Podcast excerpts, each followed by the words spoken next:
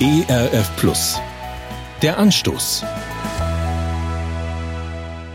Bekanntlich ist das Gras im Garten der Nachbarn immer grüner als im eigenen. Und irgendwie gilt das auch für viele andere Dinge im Leben.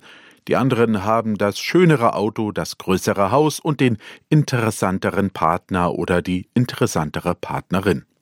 Letzteres gilt vor allem für schon lange bestehende Ehen.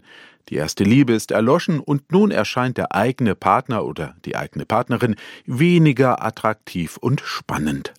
Das ist kein Phänomen der Neuzeit. Im Buch der Sprüche in der Bibel wird darüber geschrieben. Kapitel 5 beschäftigt sich mit den Gefahren des Fremdgehens und richtet sich dabei ausdrücklich an Männer.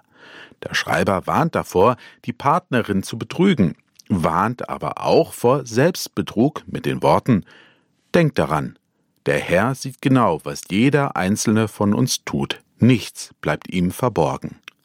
Vor der eigenen Partnerin die Fehltritte zu verbergen, mag noch gelingen, aber vor dem eigenen Gewissen und vor Gott ist das nicht möglich. Die Botschaft ist klar. Meine Handlungen haben immer eine Konsequenz und bleiben nicht ohne Folgen. Das sollte mir vor Augen sein. Und in diesem Bewusstsein soll und will ich mein eigenes Handeln immer wieder hinterfragen. Der Anstoß.